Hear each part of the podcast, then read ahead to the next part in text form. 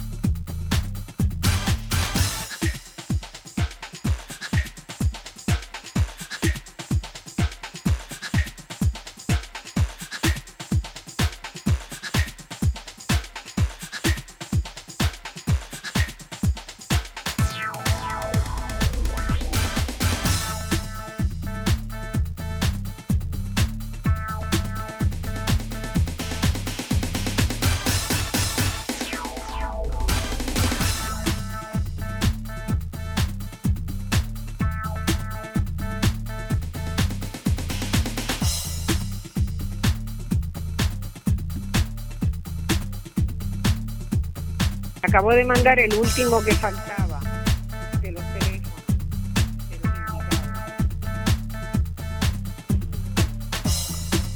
los. ¿Ok? Yo voy a empezar. Y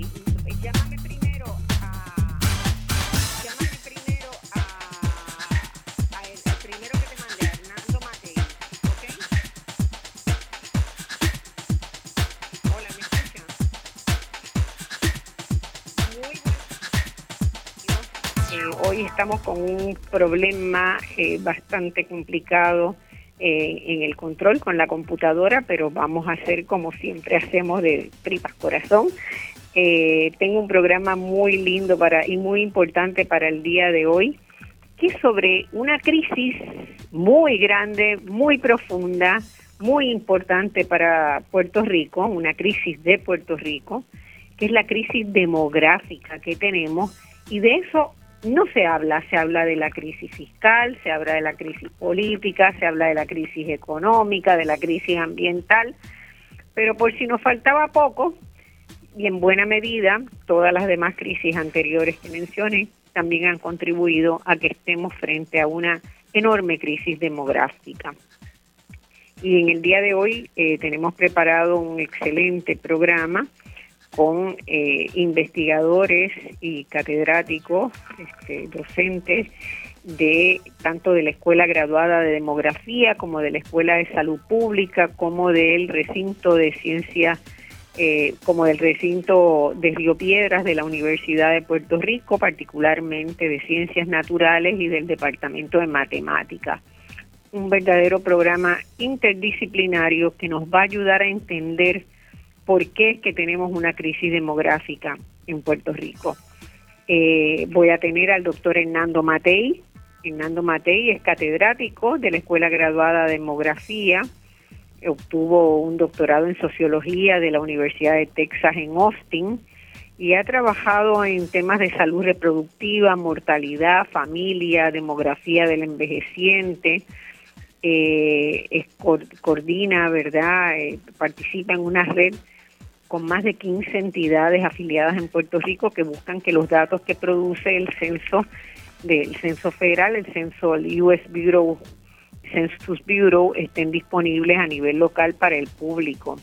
Todos sabemos que están saliendo ya los datos del censo que se tomó el año pasado en Puerto Rico y que esos datos están dibujando, ¿verdad?, una realidad de país que en algunas cosas es muy parecida a la que nos imaginábamos y en otras los problemas eh, se, se develan como más complejos, más agudos y más profundos.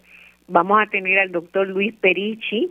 Luis Perici es un matemático muy conocido en Puerto Rico, egresado de la Universidad Simón Bolívar en Colombia, luego hizo una maestría en California, en la Universidad de Berkeley, en estadística, y un doctorado en la Universidad de Londres, en el Imperial College, que es el colegio de las ciencias, las matemáticas y las ingenierías en la Universidad de Londres.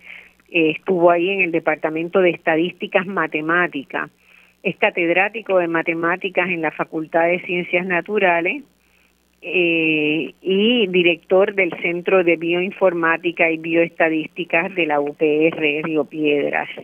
Es presidente del capítulo de Puerto Rico de la Sociedad Americana de Estadística y tiene un interés muy grande y colabora en estudios de cáncer porque tiene, ¿verdad?, la visión de que con varias instituciones internacionales tiene la visión que considera que es una de las áreas más interesantes hoy eh, para la investigación. Eh, eh, si me dan un segundo, estamos tratando de conseguir al doctor Matei.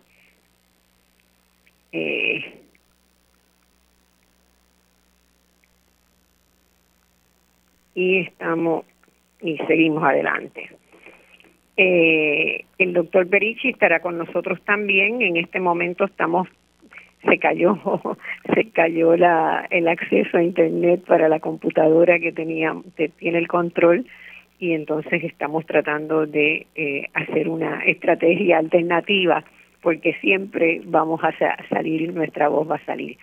Tenemos también a la doctora Carmen Albizu, que es médica, con un posgrado y residencia en pediatría en el Boston City Hospital, donde se especializó en pediatría comunitaria un enfoque comunitario poblacional para atender la salud de niños y jóvenes. La doctora Albizu es catedrática e investigadora en la Escuela de Salud Pública del Recinto de Ciencias Médicas. Ha aportado mucho investigaciones sobre poblaciones vulnerables y estudiado el impacto de las disparidades en la salud de esas poblaciones y en la salud pública. Y ustedes recordarán que ha estado en varias ocasiones también en este programa donde nos ha ayudado a trabajar con los temas de adicciones y de cuáles deben ser las medidas de políticas públicas para eso. Entre 2016 y 2019 integró el Consejo Asesor del Instituto Nacional sobre Abuso de Alcohol y Alcoholismo en los Institutos de Salud de Estados Unidos. Y Angélica Rosario, que no ha venido nunca al programa, como Perichi y Mate, así que tenemos tres invitados nuevos, estudió su bachillerato en ciencias naturales en UPR Calley, hizo una maestría en matemáticas aplicadas en Río Piedras, en UPR Río Piedras, con un trabajo de tesis muy muy interesante y ahora está eh, y esa tesis la hizo bajo la supervisión de los profesores Perichi y Matei que están con nosotros hoy y ahora está haciendo su trabajo de doctorado eh, y continúa investigando en, en la misma línea con una beca que tiene que se llama Bridge to the Doctorate.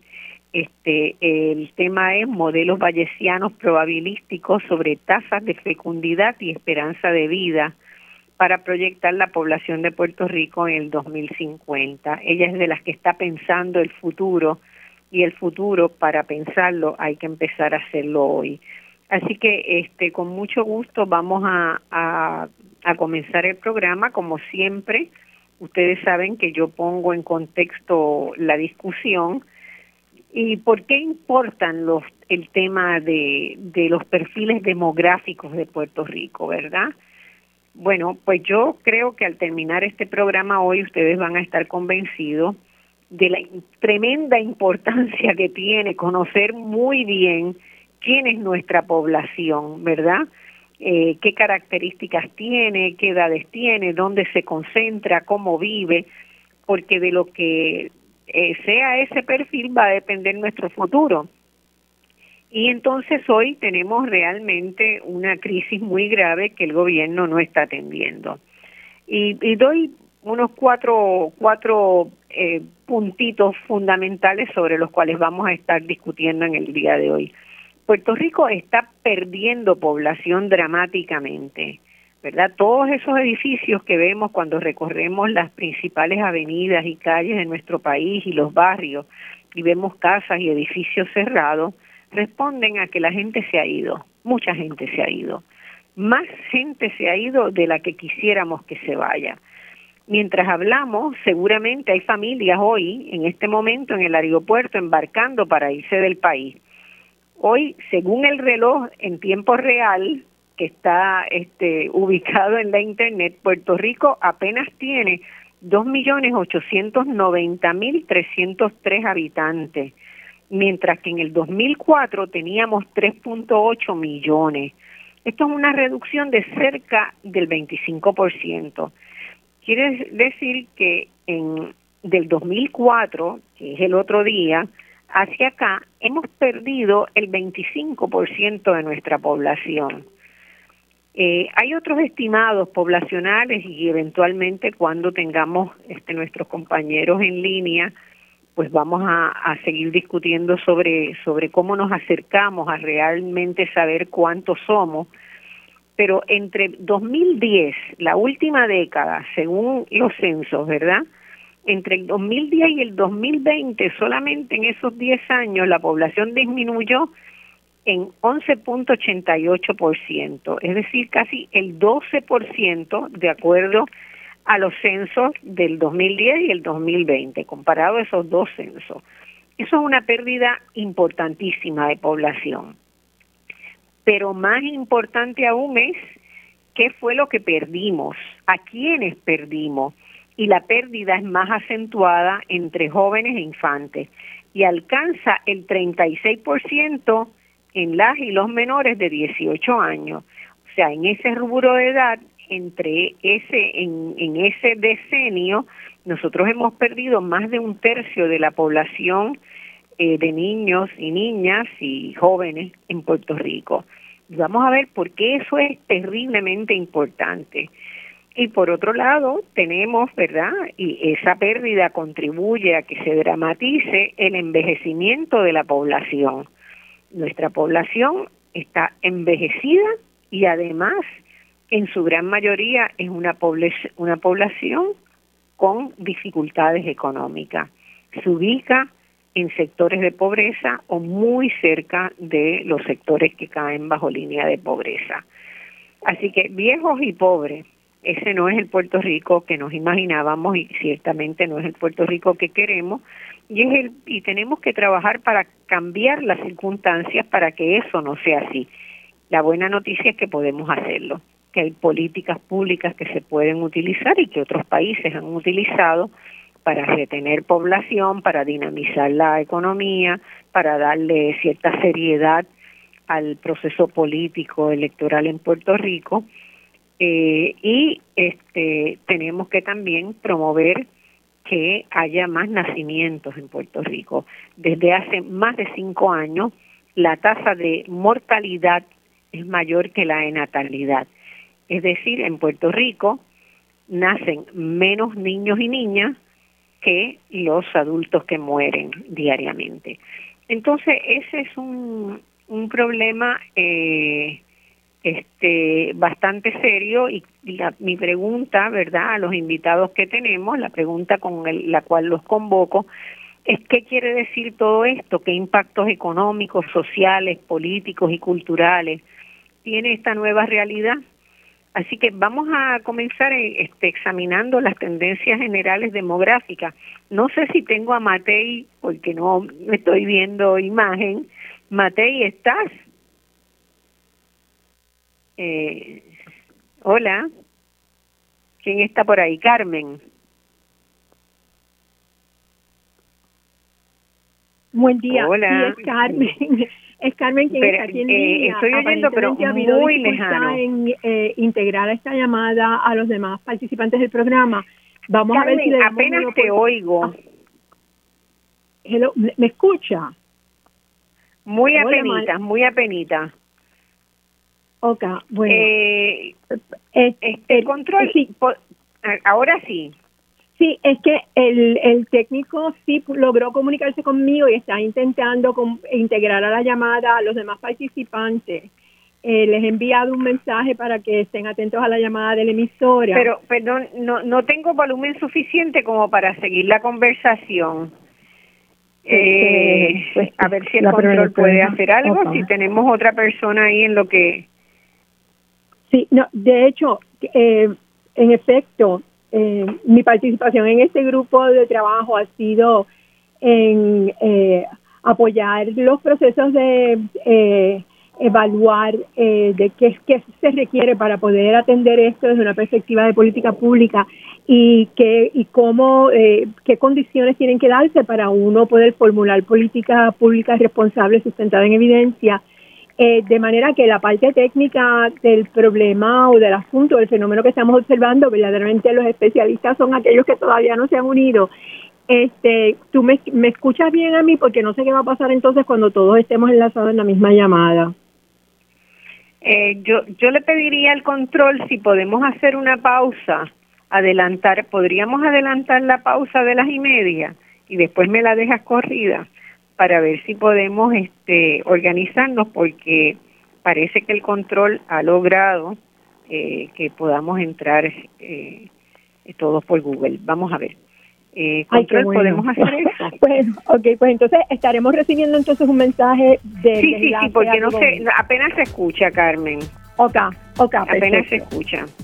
Así que si podemos ir a una pausa.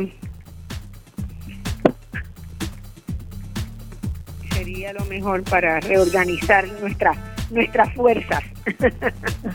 Perfecto. Bueno, amiga y amigo, ya casi estamos. casi, casi estamos todos. Este, bienvenidos a, a, esta forma en que nos vemos, ¿verdad? Porque siempre es mejor que, hablar por teléfono. Bueno, yo había hecho una breve presentación de lo que esperaba del programa, ¿verdad?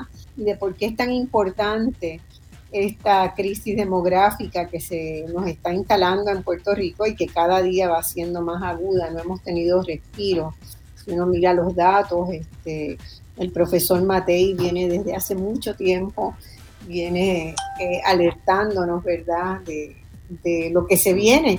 Y lo que se viene llegó, de lo que se viene llegó.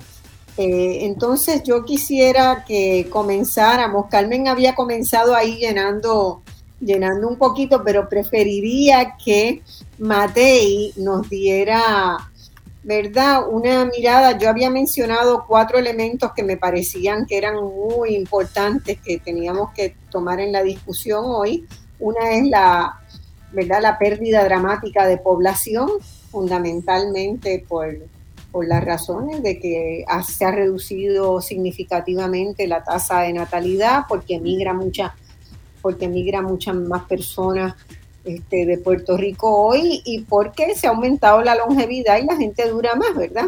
Entonces tenemos, primero que nada, es esa dramática pérdida de población.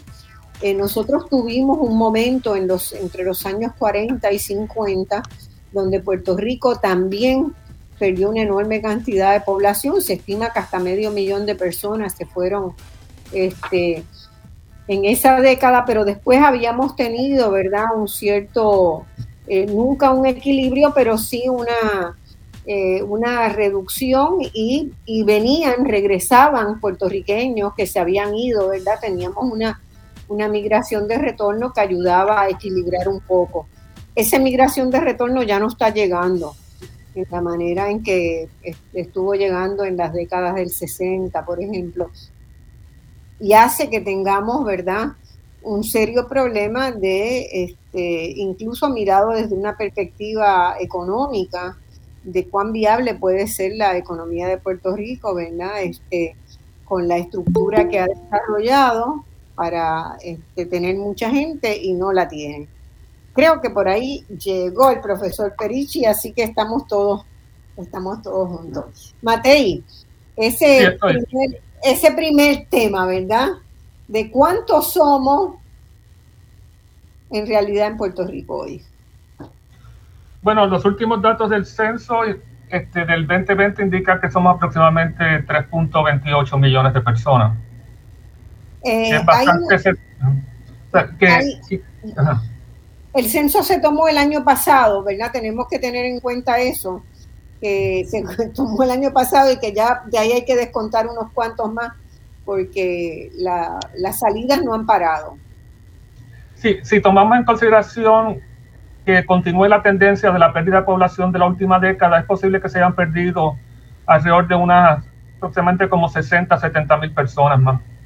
Ajá. El conteo, el conteo mundial ese, yo protegí el conteo mundial anoche eh, y sí, anoche señalaba que había más o menos lo que sería la proyección del censo si ha seguido la tendencia que se marcaba hasta ahí. Así que eh, estamos raspando los 3 millones. Sí, vamos bien cerca ya pronto. Bueno, eh, ¿qué, elementos debemos eh, resaltar? ¿Qué quiere, quiere decir esto, verdad? ¿cómo, ¿Cómo se distribuye? Vamos, vamos a ir primero a ver si esa reducción se ha dado a la par en todo Puerto Rico si unos lugares han perdido más población que otra? ¿Cómo es la distribución regional? Bueno, este, en términos de la distribución regional, pues está claro este, que los este, municipios del sur fueron los que perdieron en general este, más población, pero eso también pues está asociado obviamente con el problema que hubo con los terremotos.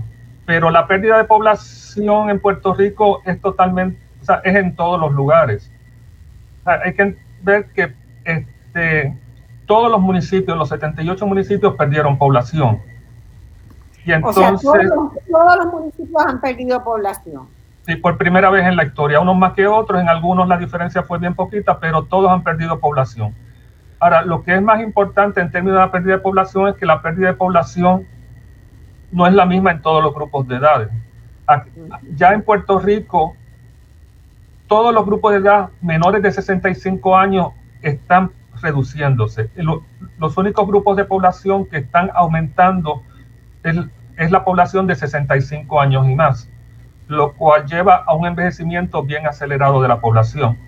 Pero en términos de la distribución de la pérdida de población, eh, tenemos que ver que no solamente que los 78 municipios han perdido población, cuando vemos los datos a nivel de barrio, si tomamos solamente este, los, barrios que tienen ya este, 100 personas o más, el 90% de los barrios perdió población. O sea que, este, que lo que estamos viendo es un fenómeno totalmente generalizado. O sea, la población de Puerto Rico en sentido está en, caída, en caída libre.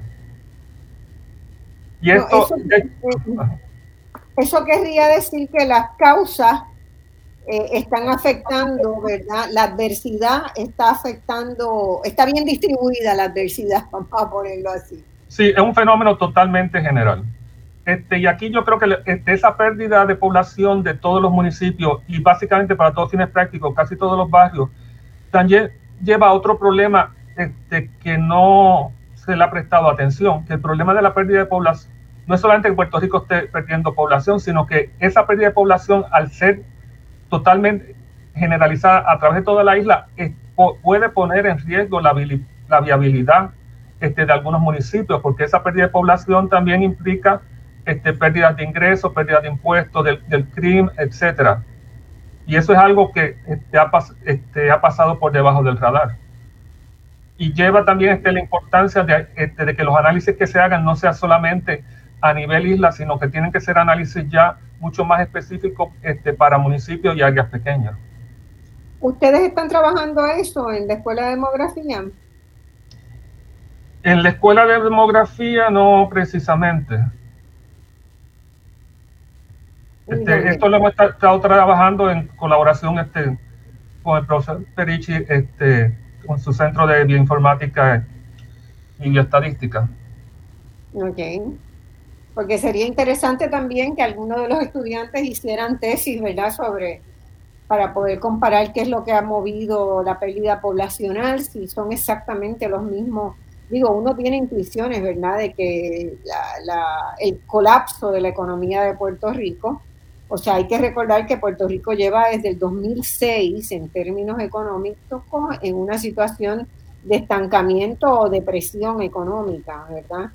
Entonces es un periodo significativamente largo para cualquier economía del mundo que lleve tantos años sin que haya, eh, haya habido un proceso de corrección.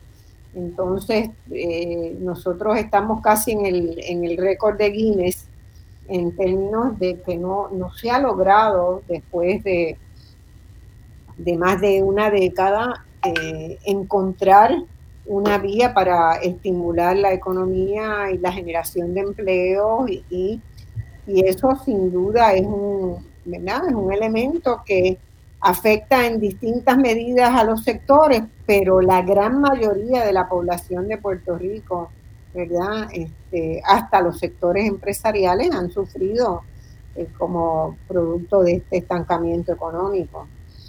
Así que ese es un elemento que, sería interesante, ¿verdad? Hacer estudios comparativos entre, entre las regiones, a ver qué es lo que la gente impulsa. Otro elemento que a mí me parece que también debe haber tenido mucho que ver, que no afecta a todo el mundo, pero a un sector considerable, es la calidad de la educación. La aspiración de todas las familias es tener una escuela cercana que, que pueda brindarle una buena educación a sus hijos.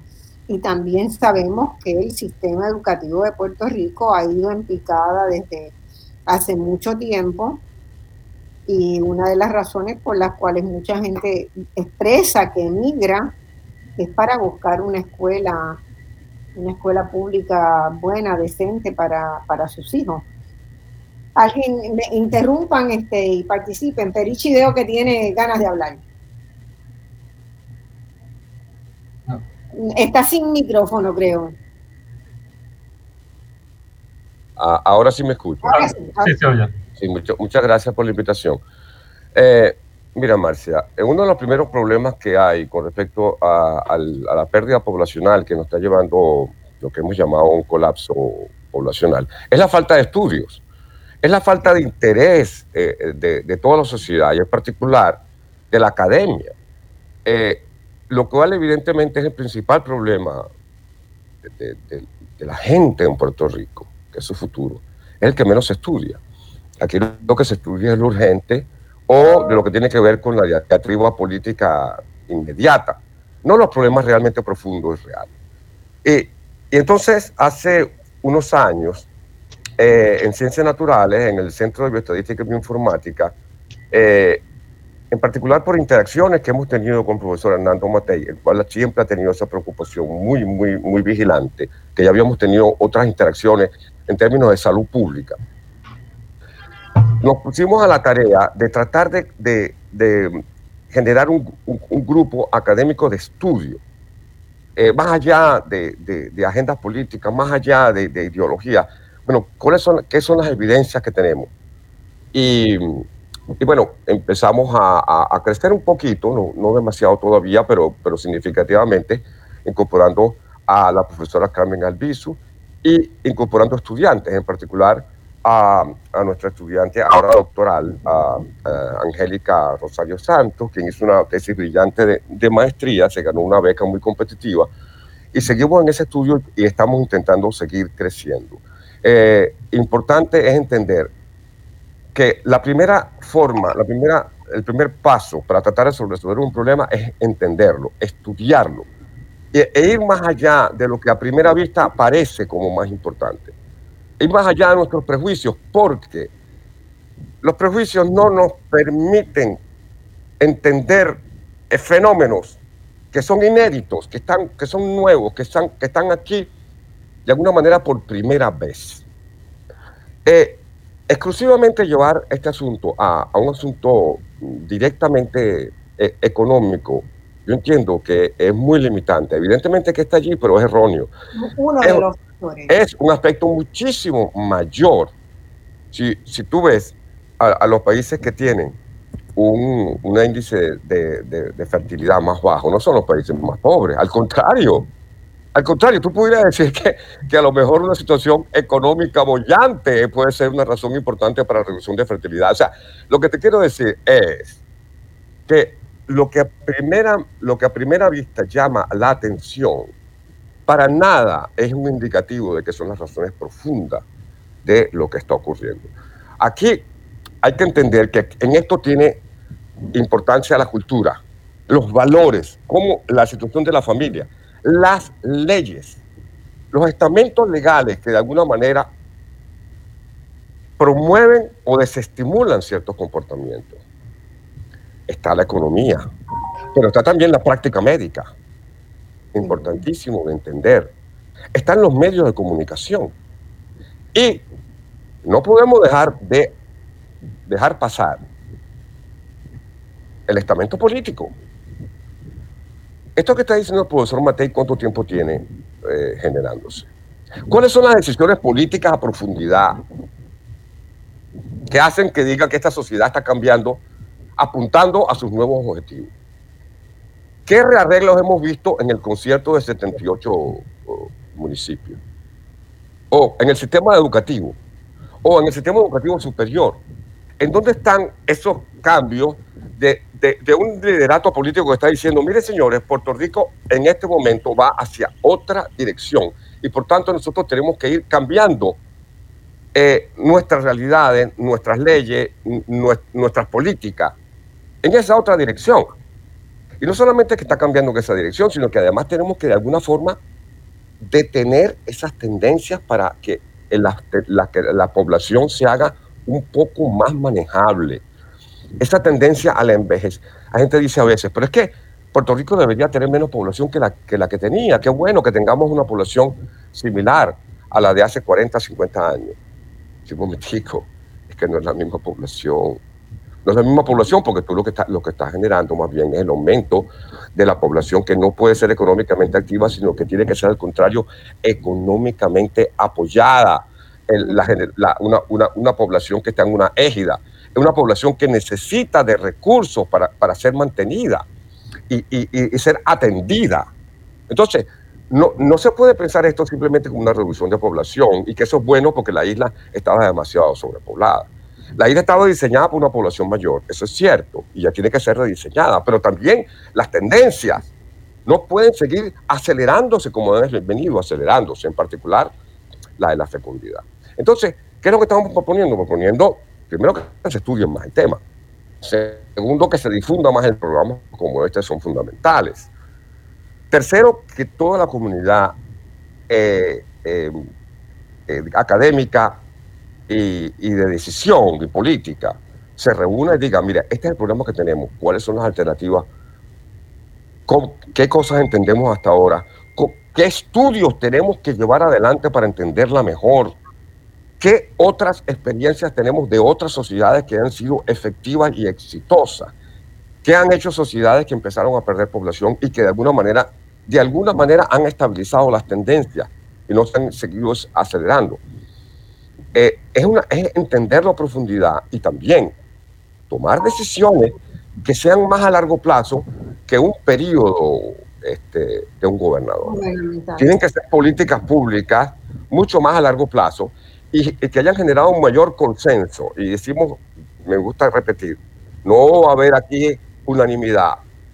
Aquí nadie puede tener derecho a veto, pero sí tenemos que tener un, un conjunto de políticas racionales, fundamentadas en ciertas evidencias y en las tendencias, que hagan que la sociedad puertorriqueña altere eh, importantemente, no quiero decir qué intensidad, pero altere esas tendencias y se adapte en forma creativa y productiva a las nuevas realidades. Ya no tenemos algo cercano a 4 millones de personas, ya estamos más bien cercanos a 3 millones de personas. ¿Y cómo influye eso el resto de la sociedad? Pues tenemos que adaptarnos. Esto, esto va a cambiar desde la arquitectura hasta, hasta el ordenamiento jurídico y político de Puerto Rico, porque estás en, otro, en otra jurisdicción, que no es la misma que había antes. Pero no podemos seguir como la avestruz metiendo la cabeza en ese hueco. Y por eso, y en, este, en este sentido, eh, es importante destacar que eh, el recinto de Río Piedra ha tomado esto con mucho interés y ya el, rector está organizando una cumbre en el mes de noviembre. También Presidencia de la universidad está tomando esto eh, con seriedad y está organizando una reunión con rectores, diciéndole, señores rectores, ajá, ¿y cuáles son los planes? ¿Cuáles son los planes que tenemos frente a estas realidades? Tú no podrías hablar, sería interesante que, que, nuestra estudiante Angélica Rosario, que es estudiante doctoral, nos hablara un poquito de qué, está, qué es lo que ella está viendo en la población universitaria, por ejemplo. Que, se, que sabemos que lo está empezando a estudiar, porque otro, estamos, lo, ¿qué fue lo que ocurrió? Las, las tendencias que estamos midiendo con los modelos probabilísticos demográficos que Angélica está eh, ajustando, nos decían que había un decrecimiento poblacional sumamente importante. Los datos del censo lo han confirmado, lo confirmaron hace apenas una semana. Y por eso todo el creciente interés que están viendo. No somos profetas del desastre. Estamos profetizando lo que está ocurriendo. Entonces ahora sí hay un interés. Bueno, ¿qué es lo que quiere decir esta gente? Entonces, Angélica, por ejemplo... el censo agrícola, la parte, la parte del censo agrícola eh, es mete miedo porque no va a haber quien siembre comida en Puerto Rico. O quien la recoja siquiera. quien la, recoja. Y actualmente... Vamos a eso más, adelante. Este, o quien la busca el muelle. sí, buenas, buenas tardes, por verdad, buenos días todavía. Gracias por tenerme aquí. Para mí es un honor estar presente en esta entrevista. Eh, en, relación a lo que implica la reducción en términos de los estudiantes que vamos a estar esperando de 17 a 20 años, que son estudiantes ¿verdad? Que, que entran de nuevo ingreso, que son los que los estudiantes, lo que las universidades buscan. Eh, pues vamos a estar viendo o por lo menos eso es lo que esperamos, dado los datos que, actualmente tenemos, y es que desde 2001 eh, que teníamos en, en, la educación superior en Puerto Rico, los datos muestran que teníamos alrededor de 190 mil estudiantes, llegamos a tener un pico bien alto de 250 mil, pero ya eh, hemos bajado casi un 20% aproximadamente de esas personas que están activamente en la universidad. Claro está, estos datos pues no solamente consideran estudiantes de nuevo ingreso, sino los que están activamente en la universidad, pero ciertamente muestra un descenso que tal vez no ha sido considerado por la importancia que debería considerarse. Y no solamente eso, sino como el profesor eh, mencionaba anteriormente eh, en otro programa, el descenso que hemos tenido en la, en la población menor a 19 años también es alarmante. Casi la mitad de nuestra población se ha reducido y en términos de lo que implica en, las pirámides poblacionales, si nosotros nos, eh, nos ponemos a estudiar esa, esa pirámide, pues ya realmente no tiene un aspecto de pirámide. Eh, es difícil poder sostener una población en donde eh, su base no está bien, no está bien fuerte. Así que en términos de las proyecciones, pues entiendo que más adelante hablaremos, pero en términos de datos ya podemos ir viendo lo que el profesor Hernando cuando nos buscó para empezar a hacer este, este proyecto ya estaba alertando. Tenemos que trabajar porque sinceramente eh, necesitamos no solamente políticas públicas, necesitamos involucrar a los expertos, necesitamos educar a nuevos estudiantes que puedan eh, unirse a nosotros, a otras agencias que puedan hacer lo pertinente para tratar de trabajar este problema. Bueno, eh, yo quiero hacerle una pregunta que me parece que tengo, la contestación, pero no estoy absolutamente segura. Si nosotros pusiéramos, si separáramos, ¿verdad? Esa baja, esa baja poblacional, si la segmentáramos, ¿en qué aporta más? Eh, la reducción de la tasa de natalidad aporta más que la migración me parece, ¿verdad?, que, va por ahí. En el, estudio que nosotros realizamos utilizando los datos que teníamos hasta el 2017, eh, realmente vimos que, un que prácticamente dos tercios de la reducción, si el profesor Matei quiere abundar más, dos tercios correspondía a la fecundidad y un tercio más bien a la migración. Así que... Sí, me sospechaba, porque las políticas son distintas, ¿verdad? Las políticas para para revertir esa situación son generalmente distintas. Uno ve países, hay muchos países europeos que han tenido ese proceso de envejecimiento poblacional y han apostado a eh, subsidiar, alentar y apoyar el que las mujeres tengan hijos con distintos tipos de programas, a veces con canastas. En América Latina también hay muchos países que lo tienen con, con canastas este, eh, de llegada, con subsidios de comida por el primer año, con este, subsidios de pagos de cuido, sistemas de cuido, ¿verdad? Eh, con políticas de inmigración, con políticas de inmigración como, como Europa, eh, Canadá, Australia, muy bien, bien pensada, por supuesto, muy bien pensada, muy selectiva. Uruguay tiene, tiene una estructura poblacional bastante parecida a la de Puerto Rico, excepto que la tasa de natalidad todavía no es tan baja como la de Puerto Rico en Uruguay, pero sí un envejecimiento de la, de la población y en buena medida por buenas razones, porque el sistema de salud funciona muy bien, ¿verdad? Entonces eso es porque la esperanza de vida ha aumentado. La esperanza de rápidamente. Vida muy rápidamente, el control de las enfermedades, así que todo eso son buenas noticias. Pero entonces sí, ahora mismo, por ejemplo, hay una migración bien grande hacia Uruguay de personas de Venezuela, de personas de República Dominicana, de Cuba, y el gobierno ha hecho un plan, ¿verdad?, de atraer a, jóvenes. Eh, o a familias. En, mayoría, sí, sí, familias jóvenes, ¿verdad?, con, con hijos jóvenes o que pueden tener hijos y están llegando en cantidades significativas de varios países, ¿verdad? Y eso es parte de un proceso de necesario para el país para no llegar a la situación crítica que tiene Puerto Rico. Pero Puerto Rico podría tener, por ejemplo, programas de atracción de la segunda o tercera generación de puertorriqueños que viven en los Estados Unidos. Claro. ¿Ah? Perfectamente, que vengan a hacer su universidad acá, que es más barata que en Estados Unidos que vengan a, criar sus hijos acá. Podría, hay muchísimas formas de, lograr hacerlo. Carmen.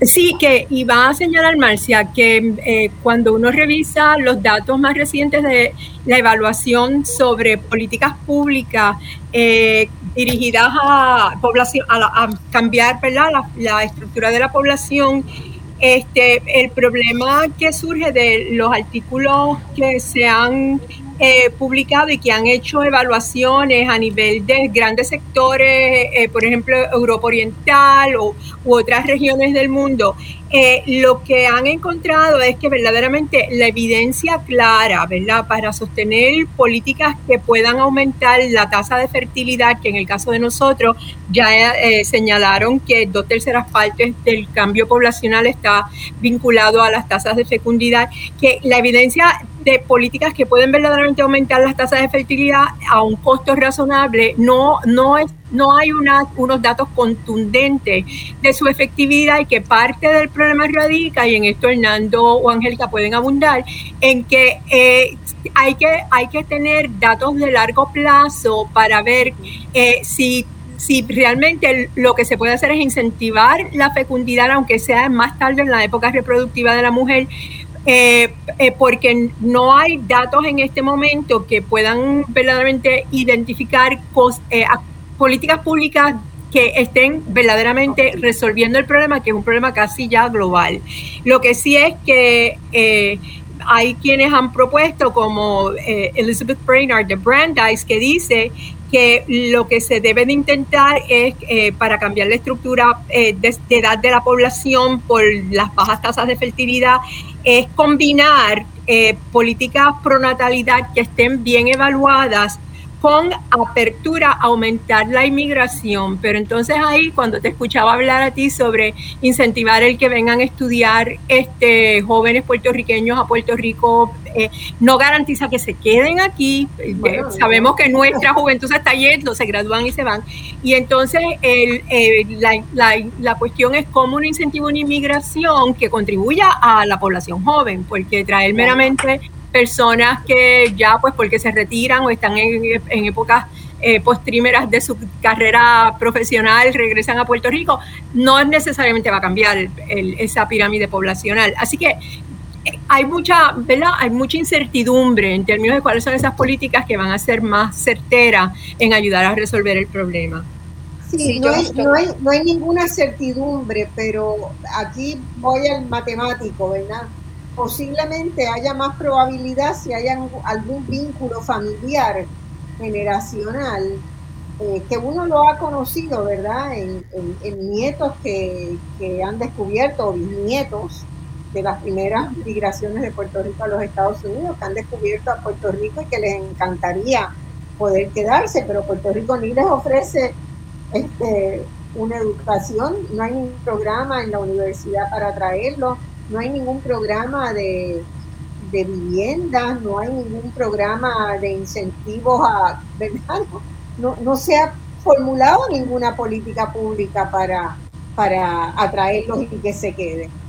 Pero lo, que está claro es que si, no hay política pública, eh, eh, no va a pasar, no va a pasar nada, sino que va a seguir incrementándose las tendencias negativas eh, hacia claro, que hay vínculos. Este, yo le puedo hablar en mi caso personal. Mi hija, por ejemplo, mi hija que es venezolana de nacimiento, sin embargo, su primaria y su secundaria fue aquí en Venezuela, está muy exitosa en, en los Estados Unidos. Le encantaría regresar a Puerto Rico este, con su pareja. Pero claro, ¿cuáles son las oportunidades? ¿Dónde están, los, dónde están los programas en los cuales uno puede solicitar y competir con otras familias jóvenes que, quieran ir y hacer vida productiva en Puerto Rico? Porque quien, quien, vive en esta isla se enamoró de esta isla. Eso sí está perfectamente claro. Exacto, exactamente, pero eh, tenemos que ayudar a que la gente conozca y se enamore, ¿verdad? Claro. por ejemplo, Buenos Aires, cuando yo viví en Buenos Aires eh, ocho años, en, los 90, eh, Buenos Aires desarrolló todo un sector de la ciudad dirigida a gente joven, ¿verdad? Apartamentos para jóvenes más pequeños, con modalidades de más cosas este, para compartir. Eh, y, y, eso generó un sector donde miles de jóvenes de todas partes vinieron a ocupar ese espacio de la ciudad que no estaba ocupado. Pero eso fue una política pública para atraerlo, ¿verdad? Para renovar, porque Buenos Aires se estaba convirtiendo en una ciudad de viejos. Entonces, este, las políticas públicas se pueden diseñar. Nos están haciendo llamada a pausa, así que las respetamos y volvemos en un minuto con voz alternativa, hoy discutiendo la importancia de conocer bien la demografía y los cambios demográficos que ha habido en Puerto Rico. Nos impactan en todos los sentidos. Bueno amigos, estamos en dos alternativas, hoy discutiendo, ¿verdad? Los grandes retos demográficos que tiene Puerto Rico, porque tiene una población que está disminuyendo dramáticamente, un envejecimiento rápido, que nos van los jóvenes y no nacen niños, y yo creo que si todos hacemos un esfuerzo en pensar en las abuelas y en las bisabuelas de nosotros y preguntarse cuántos hijos tenían y cuántos hijos hemos tenido, ha tenido mi generación y la generación de, nuestros hijos, ¿verdad? Y vamos a ver que es dramático. En casi todos los casos vamos a aparecer, encontrar familias de 9, 10, 12, 12 hijos, como era el caso de mi abuela, mi mamá entre mi mamá y mi abuela pasó de 12 a 2. ¿Verdad? Y ahí yo quisiera recordar y que comentáramos un poquito, le quiero preguntar a Matei si no fue una, una visión equivocada salir tan disparados a controlar la, la natalidad en Puerto Rico y dejar sembrada esa idea de que no era bueno tener tantos hijos, ¿verdad? Yo recuerdo a mi abuelo, a mi abuelo, el papá de mi mamá, defendiendo la idea de que muchos hijos eran la posibilidad de prosperidad en la familia, porque había más manos y más cabezas para trabajar, ¿verdad? Desde la perspectiva de mi abuelo, no era ningún problema tener 12 hijos, ninguno, porque esos 12 hijos ayudaban a producir para la familia, ayudaban a generar para la familia. Pero esa idea, de alguna manera, ¿verdad? Este, la política gubernamental fue una política de eh, fomentar la emigración y de controlar la natalidad. Y de controlarla hasta un punto donde los que éramos jóvenes investigadores cuando empezábamos nuestras vidas como Angélica, nuestras vidas de investigación, decíamos, ojo que se le va la mano, ¿verdad? Se les va la mano, inculcando esta idea de que los hijos son un problema. Matei, me gustaría un comentario sobre lo que fueron esas dos políticas en los años de los años 40-50 de fomentar la emigración desde antes ya Puerto Rico fomentaba formalmente, contrataba aviones y mandaba eh, personas para eh, recogido de los frutos en la agricultura y este, costureras para las fábricas en, el este de Estados Unidos. Eh, y luego la, política de, de, limitación, ¿verdad? A través de, del control de la natalidad eh, que se practicaba a veces en muchos hospitales a las mujeres sin que realmente tuvieran conocimiento pleno de qué era lo que pasaba. Pero la idea de que los de que éramos un país demasiado densamente poblado, yo recuerdo haber analizado y escrito en el momento, estoy hablando de hace 30 años atrás, 40 años atrás, de haber escrito, ¿verdad?, sobre la visión de, algunos de los líderes del, que estaban en el gobierno, eh, que, que tenían esa visión de que éramos una isla con demasiada gente y que la reducción poblacional era lo que debía lograrse. Ok, con respecto a eso yo tengo un, enfoque un tanto este, distinto. Creo que lo primero que tenemos que ver es que sociedades agrícolas tienen alta natalidad y alta mortalidad y poco crecimiento poblacional.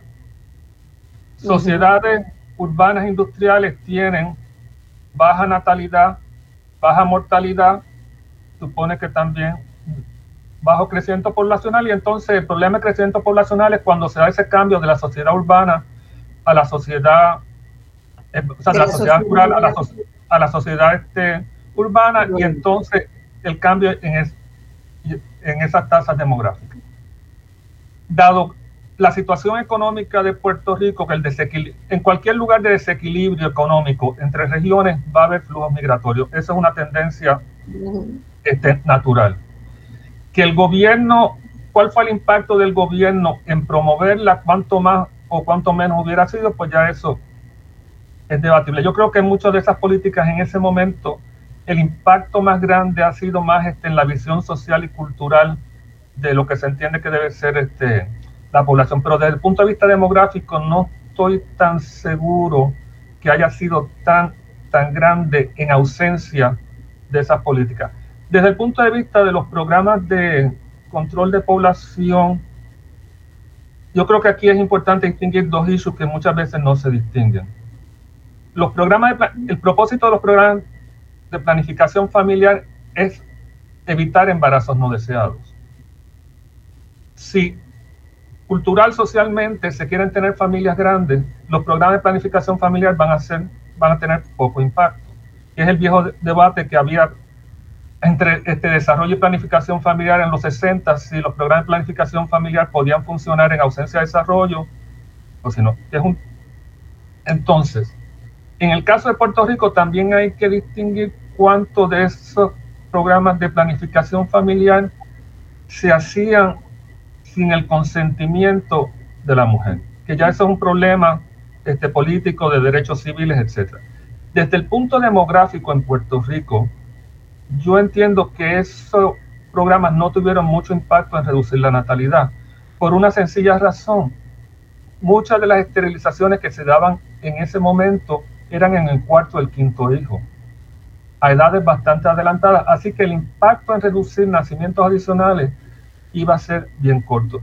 Ah, que eso tuvo un impacto cultural bien grande, que la esterilización se convirtió en el método preferido de control natal, es otro, es otro tema.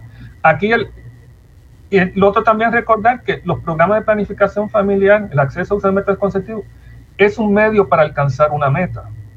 Aquí lo que es más importante es cuál es el número deseado de hijos y a qué edades se quieren tener.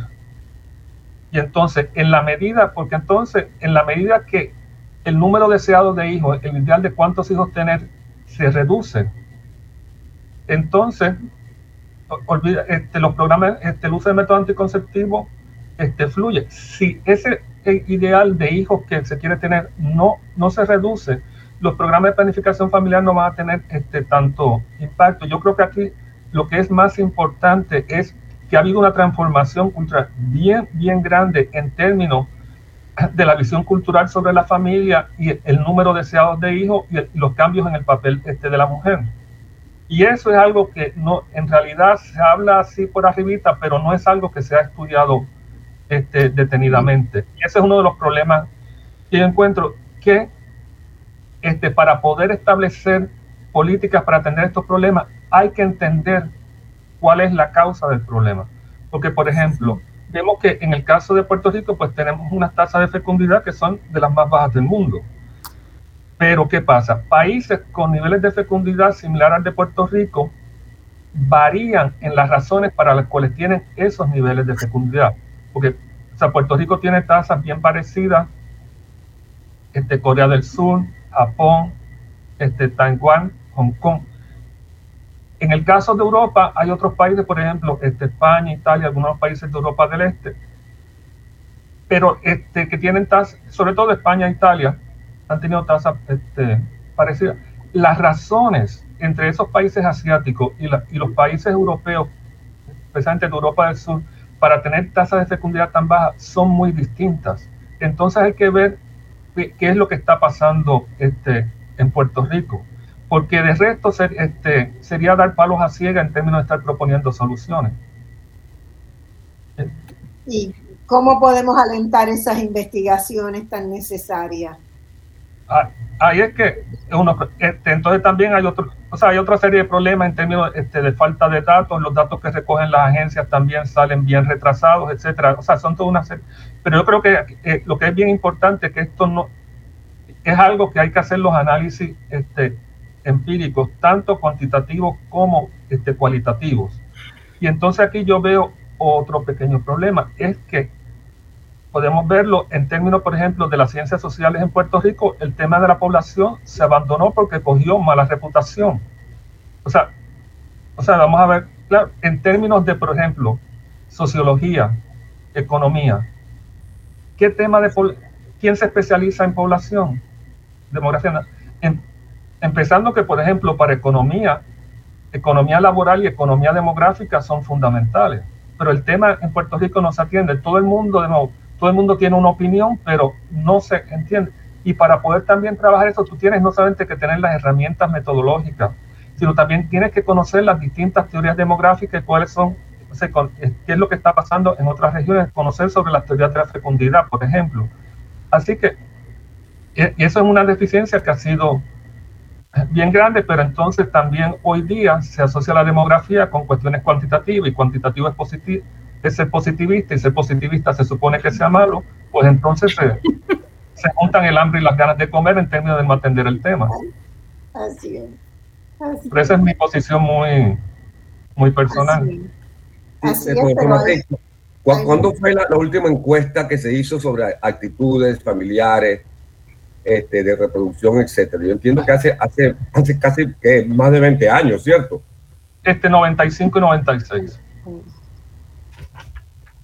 Entonces, Entonces tenemos otro, este, que es otro, otro asunto. Este, muchos de estos temas de población, este, ya las cuestiones más específicas es por medio de encuestas. En Puerto Rico el uso de encuesta probabilística por muestreo en el área de ciencias sociales es mínimo.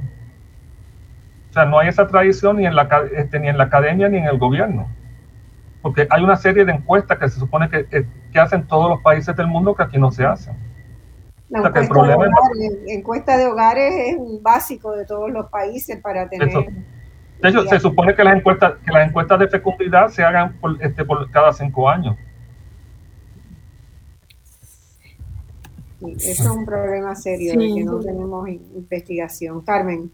No, que cuando tú miras, por ejemplo, lo que, lo que ocurrió, que Hernando estaba mencionando, en los países del este de Europa con el cambio, eh, cuando cae el bloque soviético y entonces mucha de muchos de los programas que estaban implantados en, los países del bloque soviético eh, de apoyo, este, del apoyo del Estado para eh, guarderías este, y otros servicios población de la familia, para la familia, y entonces viene también la mayor participación de las mujeres en el sector académico y eh, la, ¿verdad? la mayor integración de mujeres en carreras eh, profesionales.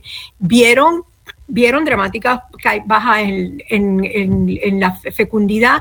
Este, así que, eh, eh, e incluso países que han adoptado políticas como Canadá para incentivar la, la, fecundidad, no todas han demostrado quizás los efectos que se esperaban y por eso es que em, no es meramente eh, el que podamos este, ¿verdad?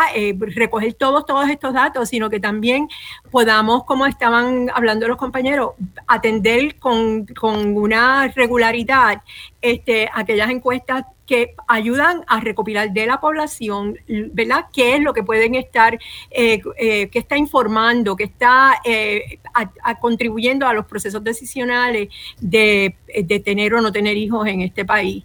Y, y puse una notita en el chat porque yo creo que sobre todo con el asunto del futuro, de la inmigración, eh, de, bueno, de todo lo que estamos planteando y la sostenibilidad del país, que pienso que cuando se empiecen a trabajar modelos eh, para hacer simulaciones de mirar diferentes alternativas costo beneficiosas para atender este asunto, que vamos a por, creo que vamos a tener que también ver cómo se integra todo lo que está proyectado de cambio climático que afecta la sostenibilidad en Puerto Rico. Así que eso es algo que de lo que no hemos hablado, pero que, que pienso que no vamos a poder dejar de mirar en un futuro. Absolutamente, absolutamente.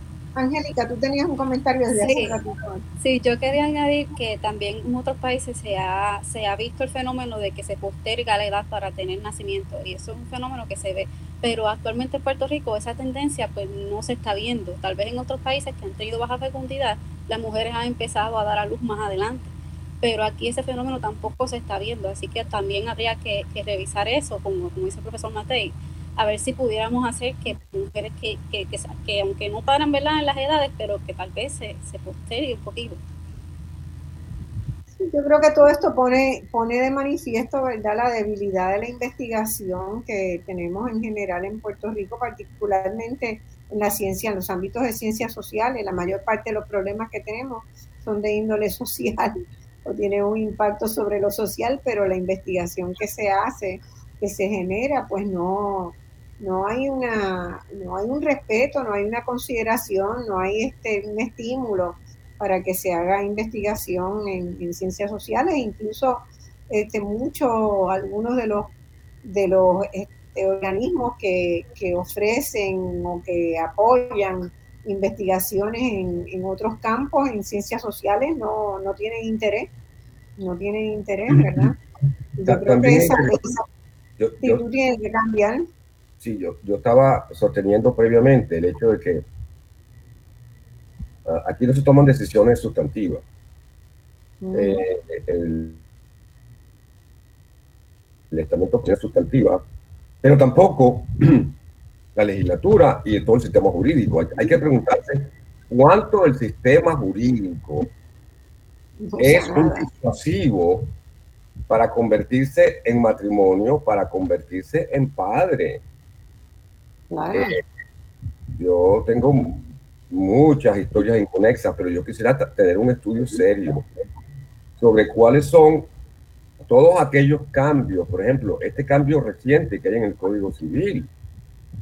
Hay muchas voces por allí altamente críticas, pero necesitamos un estudio a profundidad en lo, que, eso, en lo que eso va a significar y si podemos tomar decisiones en ese sentido porque la cuestión jurídica, así como la práctica médica, la cuestión jurídica no es algo eh, deleznable ni marginal, es absolutamente fundamental cuando la gente toma decisiones. Claro, absolutamente, absolutamente. Pero en, en todo caso, ¿verdad? Sabemos que ahí tenemos una debilidad en las instituciones universitarias en Puerto Rico, donde las ciencias sociales no eh, no se alimenta, no se estimula, no se financia la investigación en esos campos, apenitas. Pero también, también hay que preguntarse cuáles son las prioridades que los científicos sociales se imponen a sí mismos. Claro, Porque, también vamos, no vamos a, a, todo el tiempo echarle toda la culpa al gobierno, a qué sé yo, al, no, no, no, no, infraestructura, etcétera. Eh, usted, tiene, usted, tiene, usted puede orientar su investigación y la puede orientar hacia los, los problemas fundamentales de Puerto Rico. ¿Me entiende? ¿Quién más se tiene que, orientar? Este, eh, incluso también uno se pregunta, ¿verdad? Por las conexiones internacionales de Puerto Rico, porque la CEPAL tiene una excelente comisión de población y desarrollo que va de la, que trabaja, coordina de la mano con el organismo, el Fondo de Naciones Unidas de Población. Y eh, la experiencia de estar en esa comisión, eh, los trabajos que se hacen ahí adentro de la comisión son extraordinarios, estimulantes, comparativos, sientan bases para nuevos interrogantes, pero si Puerto Rico no participa en eso, nadie le ve la importancia a eso, ¿verdad? Porque muchas veces uno se estimula de ver lo que los otros presentan, lo que los otros han hecho, lo que otros han pensado, y nosotros tampoco tenemos esa, esa posibilidad de, intercambio, ¿verdad? Y, en Estados Unidos el tema no importa mucho. Esa es una realidad. Este, yo tengo una opinión un poquito, una visión un poquito distinta. Yo creo que el problema no es organizaciones como la CEPAL, que para mucha gente le ve al final de cuentas como organismo bien burocrático. Yo creo que el problema no es la falta de contacto con la CEPAL, sino con el la falta de otros centros de estudios de población, tanto en América Latina como en Estados Unidos. Ese es el problema bien serio y eso no tiene nada que ver con cuestiones gubernamentales.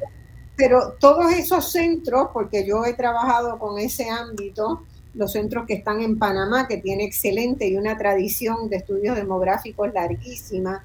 Este, todos esos centros son los consultados por la CEPAL, los que van a las comisiones de la CEPAL con sus investigaciones y allí pues se discute con los funcionarios que están llevando política pública. Y esa experiencia nosotros no la tenemos. Lamentablemente no la, no, no la hemos tenido. Eh, sí, pero nada implica que tengamos contacto con esos, con esos mismos centros de investigación. Bueno, sí, si los tuviéramos, pero tampoco hay ciencias sociales volcadas también a tener contacto con...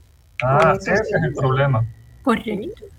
yo, yo el organismo, el, el organismo regional de ciencias sociales de América Latina el Consejo Latinoamericano de Ciencias Sociales, ¿verdad? Que hoy tiene más de 500 centros de investigación en el mundo vinculados. El organismo más importante de investigación en ciencias sociales, lo dirigí ocho años. El país que más trabajo me dio para vincular centros de investigación fue Puerto Rico. Sí, y, y, no, y que hay una realidad objetiva estos problemas complejos que tienen, ¿verdad? Que son multicausales y que requieren acercamientos eh, ecosistémicos, si lo quieres ver así, porque hay factores estructurales de diferentes tipos que están incidiendo eh, en lo que puede ser la, la, la, realidad social del país y además de eso que influye en lo que sería eh, las actitudes y creencias y disposiciones de la población y del individuo. Requieren también metodologías sofisticadas para atenderse y nosotros no hemos podido crear en Puerto Rico esa capacidad metodológica que, que estudios de esta naturaleza eh, requieren y la capacidad para trabajar Okay. En, simulaciones de política social que nos ayuden a tratar de predecir, ¿verdad?, cuáles pueden ser los resultados bajo ciertos supuestos si uno hace A, B, C y D. Y, en ese sentido tengo, ¿verdad?, que, que, agradecer el que eh, desde el ámbito de, del doctor Perici y, y, de demografía se ha empezado a cuajar ¿verdad? esta relación que tenemos que ir identificando cuáles son esas otras miradas metodológicas que hacen falta para poder poder llevar a cabo estudios que verdaderamente generen resultados fiables que permitan tomar decisiones de política pública eh, que sean, que tengan alta probabilidad de ser exitosas y de rendir algún beneficio eh, cuando si se implementan medible, que podamos medir sus resultados.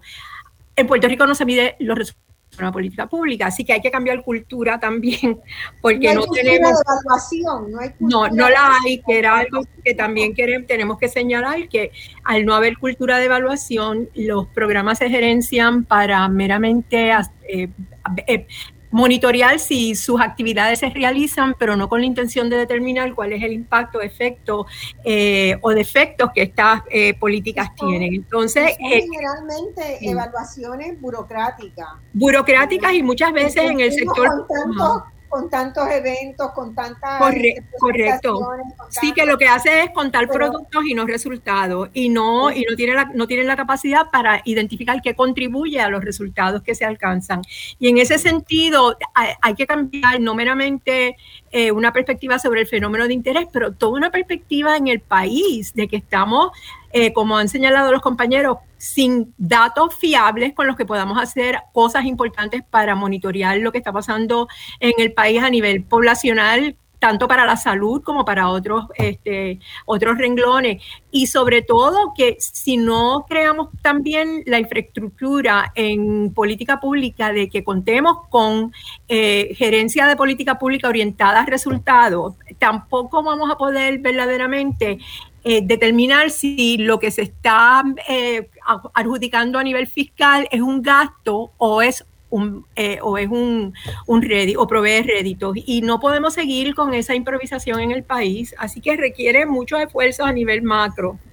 Absolutamente. Yo quería comentar, y no quería que se nos fuera el tiempo sin comentar, ¿por qué importa tanto esto de la demografía? Yo desde, los, desde la época de Vázquez Calzada.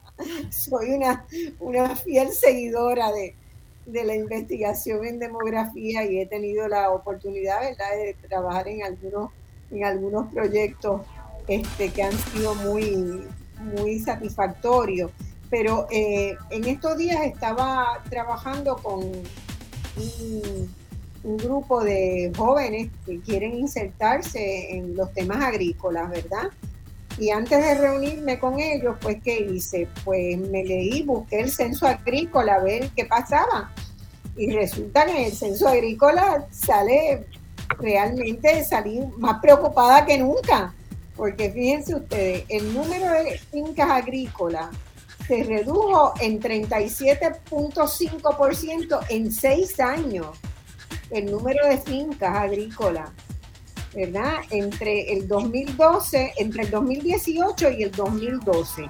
Eran 13.159 y bajaron a 8.230 las fincas agrícolas, aunque crecieron un poquito en número, en número de cuerdas. Lo que me quiere decir a mí me sugiere que se han consolidado algunas, ¿verdad?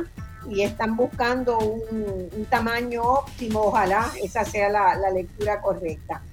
Pero lo que más me preocupó es que la edad promedio de los agricultores hoy en Puerto Rico es 60.6 años. 60.6 y solo el 4% de los operadores de finca son de menos de 35 años. Entonces, ese es un dato dramático, ¿verdad? De lo que representa la pérdida de población, la emigración, el, haber este, considerado la agricultura una actividad de segundo nivel, ¿verdad? Los prejuicios. Pues mire, y allí es importante la cultura.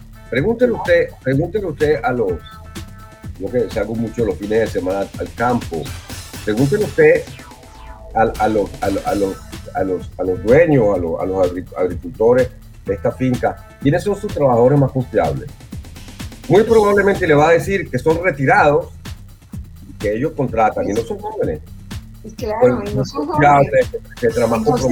pero todo eso nos pone, ¿verdad? Estamos, todo el mundo anda hablando de la soberanía alimenticia, la necesidad de comprar lo de aquí, pero lo de aquí, si no tiene una base de gente que la trabaje. Claro. tengo que una pausa.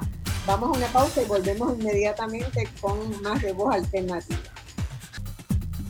amigos, estamos entrando ya en el último segmento de este programa de hoy. Estamos hablando de demografía. ¿Qué quiere decir eso? Bueno, ¿cómo está estructurada la población que vive en Puerto Rico? ¿Cuántos somos? ¿Cuántos se han ido? ¿Cuántos no han nacido? ¿Cuántos están viejos y pobres? Eh, ¿cómo, es esa, ¿Cómo es esa dinámica poblacional y la importancia que esto tiene para muchos, muchos ámbitos muchas áreas y ámbitos en, el país. Eh, y yo estaba en este momento, estaba hablando y poniendo el ejemplo, ¿verdad? de la situación de eh, el área agrícola en Puerto Rico, donde hay claramente una expresión de la población de muchos sectores de que quisieran ver más agricultura puertorriqueña, pero en realidad pues tenemos muchos muchos problemas que están relacionados con los datos demográficos, ¿verdad? De que la gente que nació en el campo se fue o no nacieron en el campo porque ya se habían ido vaciando esos barrios, habían ido emigrando, eh, porque no hay programas que alienten el que se desarrollen fincas comunitarias, por ejemplo, que podrían ser una, una solución, podría ser un, un modelo a experimentar, ¿verdad? Porque en esto tenemos, como no tenemos historia, no tenemos mediciones, no tenemos recuento, no tenemos líneas de base, pues todos tenemos que empezar a hacer este proyectos pilotos. Pero claramente en el área de la agricultura, esas tendencias demográficas que hemos mencionado en el día de hoy, que hemos estado analizando, se ven muy claramente, muy claramente. Y nos presentan un problema serio en uno de los de, de las ambiciones, de las ilusiones del pueblo de Puerto Rico en general, de tener más productos que se produzcan en el país para consumir, ¿verdad? Más comida que se produzca en el país. Y, ahí hay un problema, ahí hay un problema que no sabemos cómo vamos a meterle el diente, pero ilustra, ¿verdad?, cómo la demografía impacta en muchas áreas. Y yo quería traer otro, otro ejemplo. Carmen puede poner, explicar después lo que está pasando con el, con el ámbito de la salud, los médicos y las enfermeras, ¿verdad? Carmen, que ahí hay un, unos problemas grandísimos de, de, acceso que vamos a tener. bueno, No, no, que se incentiva, o sea, cuando uno mira este, eh, la cantidad de eh, egresados de nuestras escuelas de medicina que se van al extranjero, no tengo los números actualizados, pero en algunas escuelas de medicina de un 30 a más de un 50% de las personas que salen de esos programas académicos eh, utilizan las oportunidades de adiestramiento fuera de Puerto Rico en Estados Unidos y, no, y muchos no regresan. Así que eh, además de eso, eh, nosotros tenemos otro problema muy serio y ahí por eso es todo este asunto de todo lo que hay que considerar en cualquier modelo, como por ejemplo que las condiciones de trabajo, además de la remuneración de, estas clases profesionales en Puerto Rico, eh, este, es mucho más baja de lo que, de lo que ocurre Fuera, fuera del país. Así que son cosas muy tristes que, también ameritan este, em, atenderse porque han habido profesiones, eh, especialidades dentro de la profesión médica donde la tasa que se considera un estándar ideal de, de profesionales a población se ha ido achicando y achicando, donde hay menos profesionales para atender más y más gente y sobrepasa lo que se supone que sea una razón de profesionales a población adecuada para poder rendir servicios de calidad. Y por eso ustedes ven que a veces uno quiere hacer una cita médica con un especialista y te la dan en tres meses o en cuatro. Así que eh, es una realidad también que es importante atender. Y eso pasa también con los químicos y con los ingenieros en Mayagüez, ¿verdad? Los egresados en Mayagüez. Ahí eh, estamos en, cifras del orden del 70% de los egresados que directamente consiguen su primer trabajo cuando terminan su carrera en Mayagüez y se van del país. Y no tenemos tampoco ningún tipo de política que los, por lo menos que los revincule. Hay muchos países que tienen situaciones de, de éxodo poblacional grande, pero han desarrollado programas interesantísimos que eh, UNESCO han parado algunos de revinculación, eh, por ejemplo, en el campo científico, ¿no?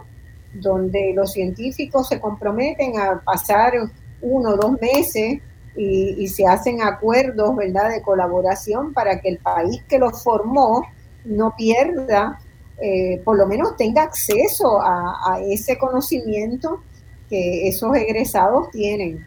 Entonces hay maneras de pensar formas innovadoras, pero lo peor es que eh, a nadie le importa. La indiferencia es lo peor en esto. En el tema de la demografía, el, gran drama es la indiferencia. Que a nadie. Sí, yo, yo creo que sí, eh, Marcia, porque no es hasta que a uno le duele un poquito y uno ve la consecuencia sobre, sobre, sobre lo que está pasando, que entonces uno dice, sí, estaba pasando pero se está advirtiendo eh, ya previamente que, esto se va a empezar a sentir cada vez y cada vez más fuerte, se va a sentir la carga sobre los hombros de la clase trabajadora. Pero no podemos esperar a que se sienta así de dramáticamente para actuar. Y a veces sucede eso, que hasta que no tenemos la soga en el cuello, no, no reaccionamos, a veces muy tarde. Y, y, y además también todo esto, ¿verdad? Yo creo que un poco a través de la demografía vemos la, la importancia de los enlaces entre los distintos ámbitos, la importancia de tener un modelo de desarrollo integral que se entrelacen, porque si ese médico a lo mejor tiene un sueldo más bajo, pero tuviera una excelente escuela al lado de su casa, que no la tuviera que pagar y que sintiera que contribuye, ¿verdad? Que, es parte de un, de un gran proyecto este, de renovación de las escuelas, bueno, pues probablemente diría, a lo mejor me quedo, ¿verdad? Porque tengo la certeza de que mis hijos van a tener una buena educación. Pero si no tienen la certeza, si no tienen el salario, si no tienen las condiciones, entonces este, la decisión usualmente es me voy.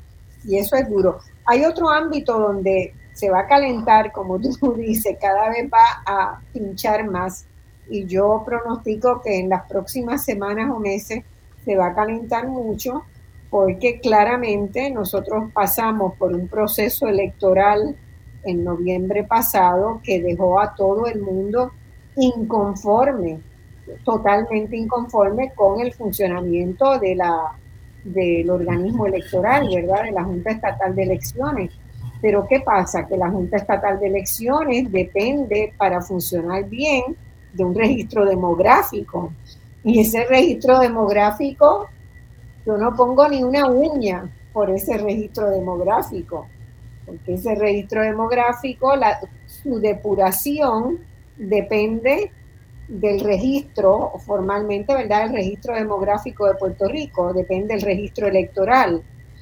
Y el registro demográfico tiene muchos problemas pero además hay unos problemas fundamentales y es que el registro demográfico de Puerto Rico solamente tiene los nacidos, los muertos en Puerto Rico, ¿verdad? Esos son los que tú puedes seguirle el tracto, no tiene otra información y otras transacciones que tienen los registros en otras partes del mundo donde se llaman registros civiles y se registran todas las actividades, ¿verdad?, de las personas.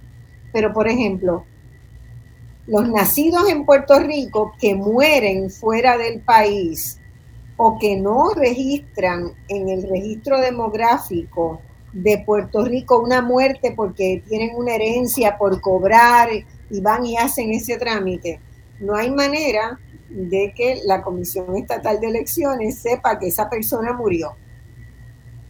Y eso es un problema en términos de la pureza del registro electoral. Eh, en este momento tampoco los que han, los que han nacido en Estados Unidos, pero que vinieron de niños y se criaron en Puerto Rico y están en el registro electoral de Puerto Rico, porque, bueno, su familia vivía allá cuando él nació, pues no, están necesariamente, a menos que la familia expresamente haya querido hacer esa inscripción, están inscritos donde nacieron en Estados Unidos pero vinieron y se inscribieron en el registro electoral de Puerto Rico. Pues esas personas no van a eliminarse por el registro demográfico de Puerto Rico porque no aparecen ahí, porque no tiene una, una contraparte y por lo tanto el registro demográfico no da cuenta de ese fallecimiento porque no nació en Puerto Rico. Entonces, por todos lados, el registro electoral tiene problemas bien serios que tienen que ver con no saber exactamente cuánta gente debe estar en el registro electoral y cuánta gente realmente debería estar porque tienen 18 años o más para votar y cuánta gente debería estar porque están vivos, porque no se han muerto.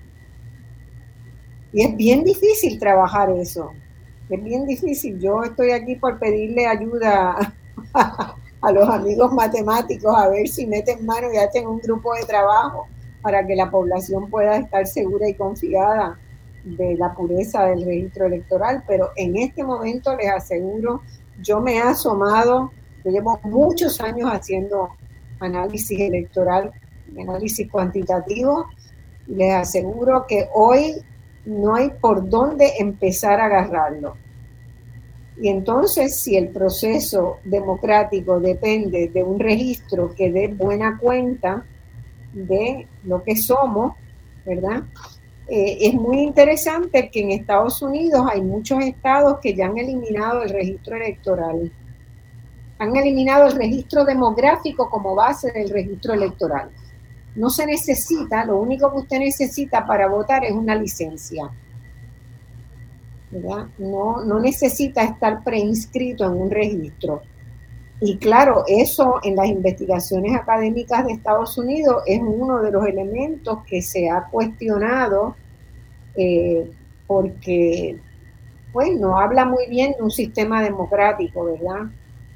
Este, en el caso de Puerto Rico todavía nosotros defendemos el registro electoral, pero yo les digo que el registro electoral necesita que los demógrafos, los matemáticos, este, metan manos y, veamos qué se puede hacer con él.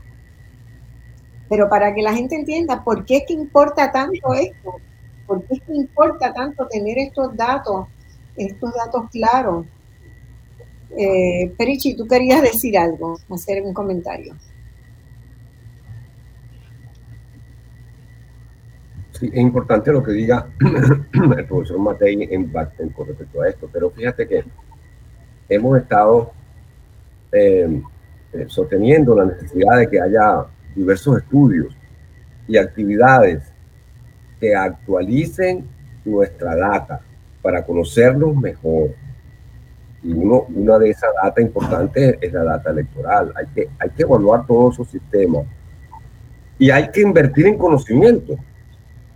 No, tú no puedes esperar que eh, una encuesta que debe ser eh, realizada cada cinco años, la última vez haya sido realizada hace 25, y tú puedas tener eh, cierta seguridad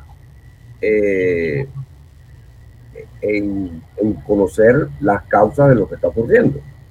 uno de los asuntos importantísimos es pues generar estos estudios y también generar estos estudios buscando fuentes de financiación que a lo mejor no van a ser las tradicionales es muy sencillo hacer un listado, hacer un shopping list de lo que tú necesitas en el, en el supermercado, ¿verdad? Y lo que tú necesitas para aumentar tu conocimiento y decir, bueno, simplemente que lo financie. Un momentico, es que tú para ser realista también tienes que entender que todas estas cosas son costosas y el cómo conseguir esa financiación también es parte de tu propuesta y de tu política claro, la sociedad tiene que darle a eso un, mayor, una, mayor importancia eh, y énfasis. ¿no?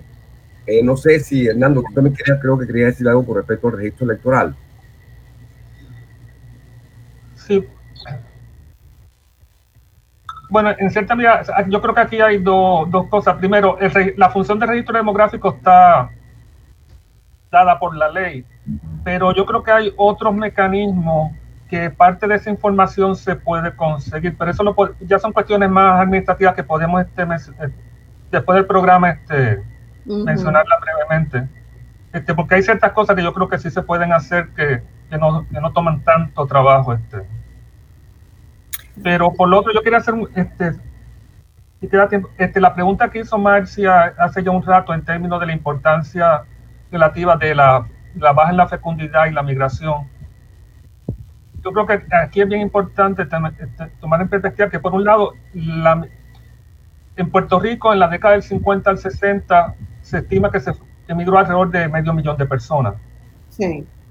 Este, pero la población entre el 50 y el 60 no disminuyó, todavía este, aumentó un poco. Y la razón fue por la gran cantidad de nacimientos este, que había y las bajas cantidad de funciones. Así que este, las altas tasas de natalidad, la alta cantidad de nacimientos compensaron la pérdida por población.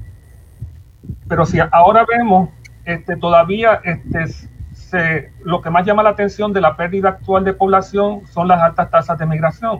O sea, este, que en esta última década este, ya al final se estaban yendo, se, están perdiendo sobre 60 mil personas. Pero el problema ha venido que se da entonces una reducción en la población por la reducción tan dramática en nacimientos. Y, esa parte como que no se, no se ve, porque por ejemplo, de durante la década de los 50 hasta bien principios de los 80, en Puerto Rico había alrededor de 70 mil nacimientos anuales. Después, este, ya a partir de finales de los 90, o sea, durante la década de los 90 había cerca de 65 mil y ya para finales de los 90 empieza un descenso bien grande. Y en el 2020 tuvimos alrededor de 18.500 nacimientos. Así que si lo comparamos con la cantidad de nacimientos que había para finales de los 80, quiere decir que todos los años hay 50 mil nacimientos menos. Así que si lo ves en términos este, de una década, son 500 mil personas menos. O sea, y eso entonces lo que hace que el impacto de la migración, este, este, que, la migración entonces lleve directamente a esa pérdida de población más grande. Si a eso entonces ahora le, le añades que hay más defunciones que nacimientos, entonces estamos perdiendo población no solamente por migración, sino también este, por crecimiento natural este, negativo. Y entonces, este, en términos de, lo otro que mencionaste, y, esa, y esa parte yo creo que en realidad es la más importante porque en términos de la migración, pues la migración está influenciada a corto plazo por este, tendencias económicas, que no es que sean más fáciles de, de arreglar, pero el problema del cambio en la fecundidad es un cambio, la, de esa reducción es un cambio bien, bien estructural que no tiene en realidad modificación este, a corto plazo. Y entonces, si vemos, hemos mencionado que la población de menores de 18 se redujo entre el 2010 y el 2020. Pero ese esconde reducción en los grupos todavía más, este, más jóvenes. Porque si vemos entonces la cantidad de personas, usando los estimados, no los datos del censo, sino los estimados para el 2020 que hizo el censo, vemos que la población de 0 a 4 años se redujo en un 50%. Y la población de 5 a 9 también se redujo como cerca de un 30 este, por ciento. Y si vemos la cantidad de niños de 0 a 4 años, es básicamente la misma cantidad que había en 1910. O sea que en ese sentido, en términos del tamaño de la población de jóvenes, estamos, hemos retrocedido 100 años. Pero no solamente que hemos retrocedido 100 años, es que en 1910 la mitad, este, la mitad de la población eran menores de 18 años. O sea, había muchos más niños este, que lo, eh, o sea, una, una, base de la pirámide y en, y ahora lo que tenemos es que cada vez menos y menos niños para este, mantener este, una población más vieja. O sea, lo que estamos viendo es que esa base demográfica de Puerto Rico literalmente, o sea, esa zapata demográfica está colapsando y eso es el futuro inmediato de aquí a 10 años, porque ya esos son, esos que nacieron ya van a ser los estudiantes de aquí a 10 años de universidad, son los, este, los que la, la fuerza los que van a empezar a trabajar, los trabajadores jóvenes, etcétera. O sea que, y eso es, y esa reducción es bien grande. O sea que ya estamos pasando, primero era una pirámide de población, ahora es una pirámide invertida y al paso que vamos casi va a ser un globo en el aire. O sea, esa reducción tan grande este, en, la, población de, de bien jóvenes. Sí, sí, va a tener una forma de globo.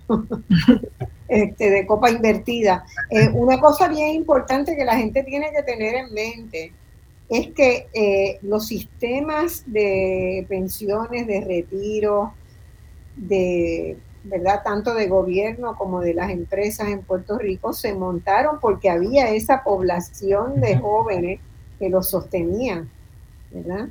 Pero ahora si uno hace una proyección a futuro, eso no va a ser, por más que el movimiento este, obrero eh, luche para que, los haya, para que lo haya, es muy difícil con esta estructura demográfica defender y sostener los sistemas que hemos tenido hasta ahora. Eso es algo que la gente tiene que entender y que es bien, bien fuerte y bien duro. Bien duro y que, necesitamos tener políticas realistas. No, no, no políticas del, del, del, del, mejor de lo posible. Eh, hay que actualizar. y, probablemente, probablemente repensar los sistemas, ¿verdad? Y ver dónde puede haber la posibilidad de darle mejores servicios y los servicios para la población envejecida del país tienen que cambiar radicalmente porque van a ser muchos más y va a haber menos miembros en la familia. O sea, una familia donde antes, yo siempre le digo, bromeo con Silverio, Silverio tiene un montón de hermanos y tiene dos padres que tienen la edad de mi mamá, es su mamá. Y yo digo, bueno, lo que pasa es que en, tu familia está dividido el trabajo, ¿verdad? Todos pueden aportar un poco. Cuando somos dos o cuando es una sola persona, es muy difícil el proceso. O cuando no hay alguna. O, o cuando no hay. Y entonces eso es lo que hay que ver, ¿verdad? ¿Cuál es el futuro del país que queremos? Tiene, tiene sensatez el tener niños. Y por eso, Marcia, que no se puede dejar de entender que parte de la atención a como se llama aquí los envejecientes, que más bien es decir, la población ya eh, retirada, no económicamente activa, parte de la atención de esos envejecientes es invertir en la población infantil, es, invertir en la pirámide poblacional. un globo no es lo mejor que, puede ocurrir para nuestra, población retirada, para nada.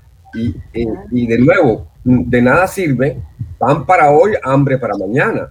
Exactamente, exactamente.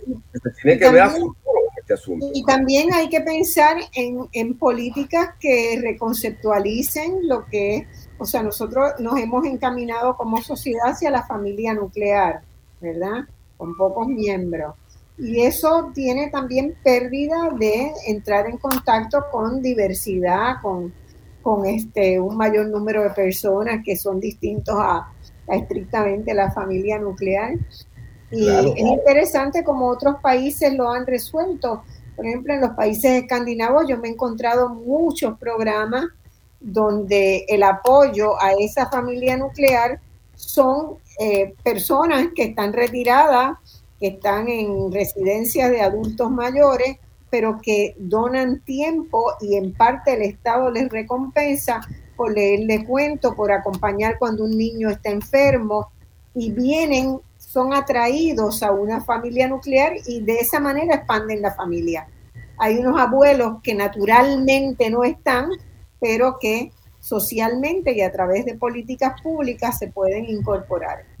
Interesantísimo eso que dice Marcia, porque uno, ve aquí esa cantidad de personas retiradas, muy, con mucho conocimiento, activas, saludable. Un voluntariado. En, en, Puerto Rico hace hay voluntariado, pero hace falta muchísimo más. Ah, tenemos que empezar a pensar y a discutir en ese tipo de políticas, ¿verdad? Y a sugerirlas y a trabajarlas.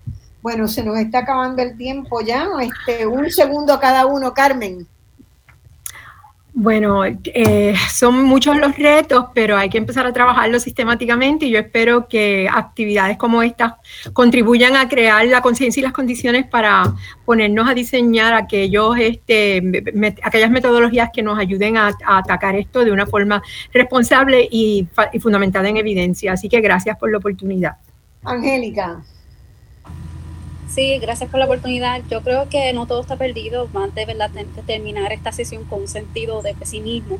Pues al contrario, deberíamos terminar esto con un sentido de optimismo, de que gracias a ustedes, a los medios de comunicación, ya estamos llevando el mensaje y sobre todo hacer, extender la invitación a todos aquellos a que piensan que desde su área de conocimiento puedan contribuir, pues más que invitados a contactarse con nosotros, a unirse a este grupo de trabajo. Muy bien, Perichi. Pues muy, muchas gracias por esta oportunidad. nuestro mensaje a la sociedad puertorriqueña y a la sociedad de todos los Estados Unidos en nuestras, relaciones con, con, el gobierno federal, que lo urgente no nos deje de ver lo que es importante.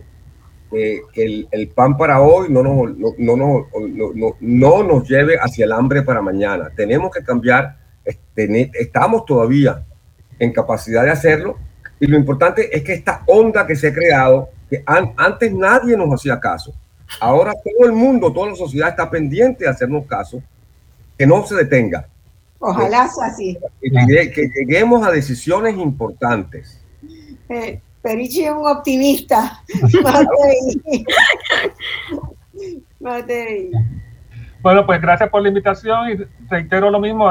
Aquí lo importante es precisamente este, entender que el problema y empezar a atenderlo y ahí es donde se puede, empezar a buscar este, soluciones.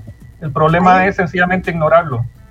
Hay una ley de reto demográfico, ¿verdad? Hay cosas que se deben poder hacer con ella, porque hasta ahora no mucho, ¿verdad? Por lo menos no han tenido visibilidad. Sí. Bueno, les agradezco muchísimo la participación en el programa y a todos los amigos que nos escuchan por Radio Isla, por Radio Isla TV y por Facebook Live. Hasta el domingo próximo. Un abrazo.